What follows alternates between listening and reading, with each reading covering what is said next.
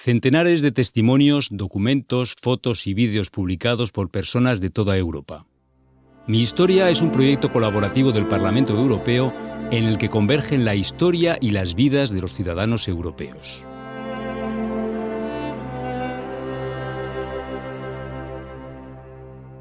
Esta es la historia de Magdalena. Nazywam się Magdalena Mateja, z domu Czajkowska.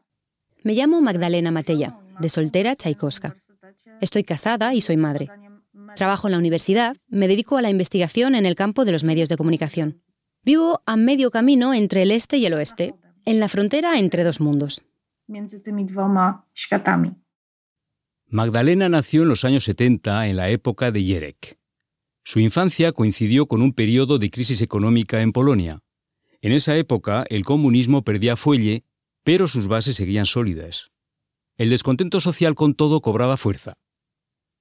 Magdalena recuerda a los líderes del Partido Comunista en las clases de preescolar y primaria, la propaganda omnipresente y los desfiles obligatorios del primero de mayo, pero también la incipiente conciencia respecto a la mentira del régimen, la resistencia frente al comunismo y las primeras grietas del sistema.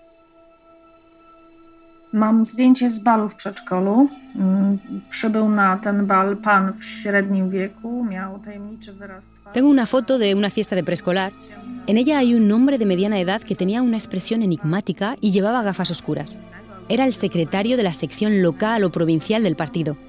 Recuerdo que este tipo de gente venía a los festejos escolares y sobre todo a los desfiles obligatorios del primero de mayo que se celebraban en una población vecina. A medida que fui creciendo, fui tomando conciencia del régimen de opresión en que vivíamos.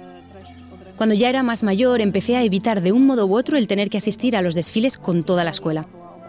Hacía todo lo que podía por evitar llevar pancartas y eslóganes de propaganda. La propia escuela era una experiencia muy curiosa porque ya en ella se tenía la sensación de ser parte de una gran farsa colectiva. Se notaba la acción de la censura incluso en los libros de texto de historia polaca. De ciertas cosas no se podía hablar abiertamente o había que hablar con sobreentendidos. Uno de los temas prohibidos era, obviamente, la masacre de Katyń. Aún así nos enterábamos de todo, porque en las escuelas y en los internados circulaban impresos clandestinos. En la cercana ciudad de Toruń se podía encontrar material ilegal con contenidos prohibidos.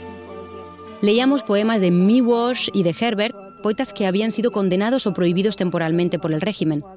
Mi padre escuchaba Radio Europa Libre en casa, y a pesar del ruido de las interferencias, a través de esta radio prohibida recibíamos información que nos traía la visión de un mundo completamente distinto.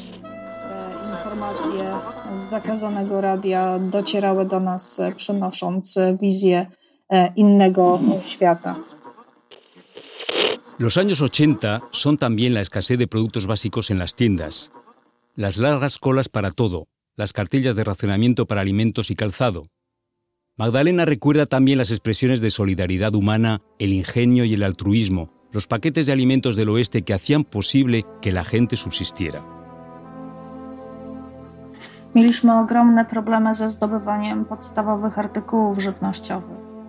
Teníamos grandes problemas para conseguir alimentos de primera necesidad. De hecho, se solía decir, puedes obtenerlo o idear un trato con alguien para conseguirlo, pero no comprarlo, porque lo que es comprar no se podía comprar casi nada. Y para conseguir cualquier cosa, azúcar, carne, mantequilla, calzado, chocolate, alcohol, necesitabas una cartilla de racionamiento. Había una cartilla especial para los llamados artículos de lujo, como el chocolate o el alcohol, pero había que elegir una de las dos. Y aun con la cartilla, no siempre se podía comprar, porque muchas veces no había de nada en las tiendas. Con la cartilla para carne era muy difícil conseguir carne de calidad o embutidos. Había que hacer colas durante horas, a veces toda la noche, con la esperanza de que llegara alguna remesa que de todas formas tampoco alcanzaba para todos los que estábamos ahí esperando. Por suerte, mi padre tenía un huerto. Les llevaba cajas de fruta de tapadillo a las dependientas de las tiendas, que a cambio le vendían productos sin tener que hacer la cola. A esta fruta se la conocía como señal de gratitud. Lo mismo valía, por ejemplo, para los muebles o los azulejos para el baño. La gente se las ingeniaba de mil formas para llenar la nevera o equipar la casa. También me acuerdo de las cajas de alimentos que llegaban a Polonia desde el oeste especialmente durante el periodo de la ley marcial. Estos paquetes se distribuían a través de las parroquias. Fue la primera vez en mi vida que sentí la solidaridad de Europa.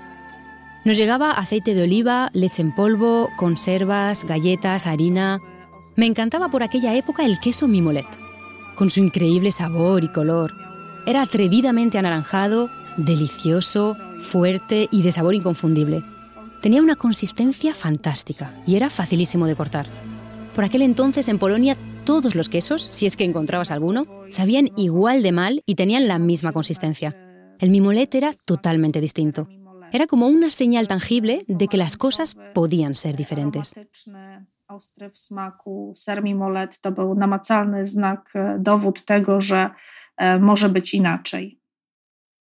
El 13 de diciembre de 1981, las autoridades comunistas proclaman la ley marcial en Polonia.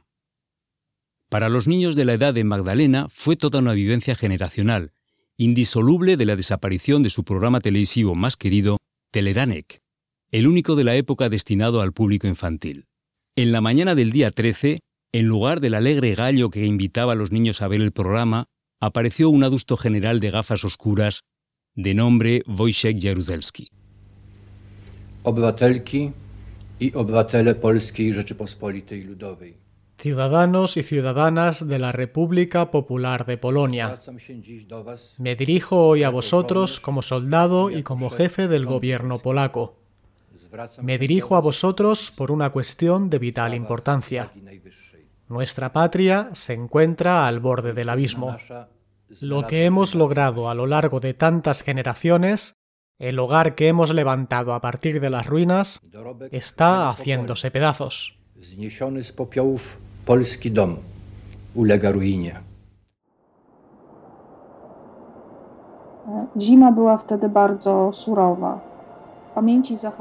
Ese invierno fue especialmente duro. Se me quedaron grabadas en la memoria las imágenes de los soldados calentándose alrededor de los braseros. Me acuerdo de los montones de nieve apilada y de la nieve levantada por las orugas de los tanques. El frío se apoderó de Polonia. La gente se congelaba. Mis padres discutieron tras la proclamación de la ley marcial. Mi madre era totalmente contraria a esos métodos y mi padre intentaba hacer entender el punto de vista de las autoridades y las posibles consecuencias de los conflictos entre la oposición democrática y el poder comunista. Aún hoy, mi madre sigue siendo reticente a cualquier autoridad. Durante la ley marcial no había acceso a ninguna información y se implantaron toques de queda durante los que no se podía salir de casa. No podías ni salir de tu localidad de residencia, ni siquiera para ir al pueblo de al lado. Se necesitaba un salvoconducto.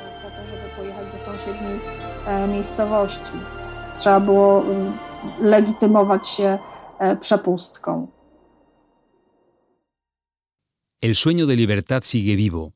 La gente no se somete al sistema y solidaridad se hace más y más fuerte. Por primera vez en Polonia se reúnen en una misma mesa el Partido Comunista Polaco y la oposición, y en junio de 1989 se celebran las primeras elecciones libres las poblaciones de Europa Central consiguen derrocar sus regímenes de opresión sin derramamiento de sangre.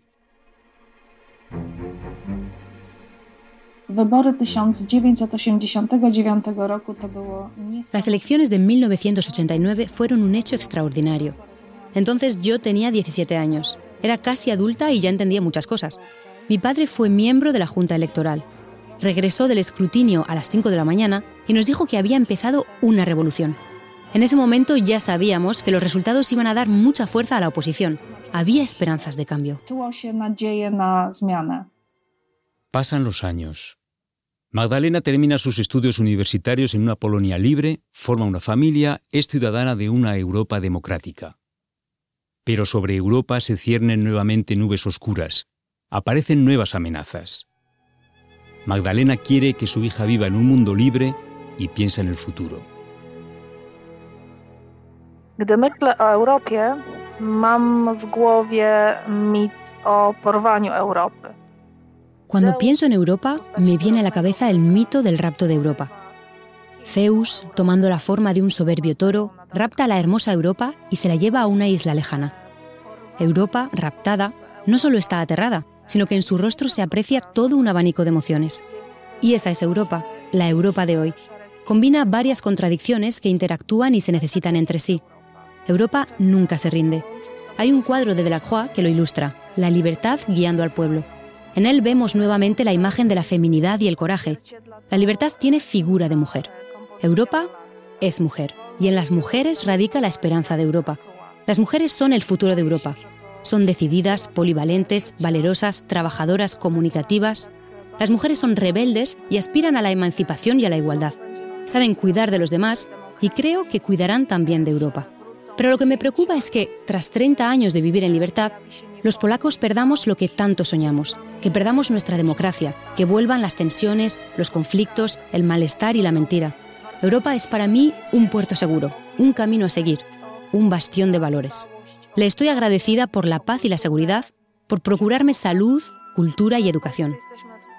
En Polonia estamos en un lugar y un tiempo únicos, en la encrucijada entre el este y el oeste. Somos el este en el oeste y el oeste en el este. Aunamos en nosotros y en nuestra cultura dos mundos distintos. Estamos a mitad de camino.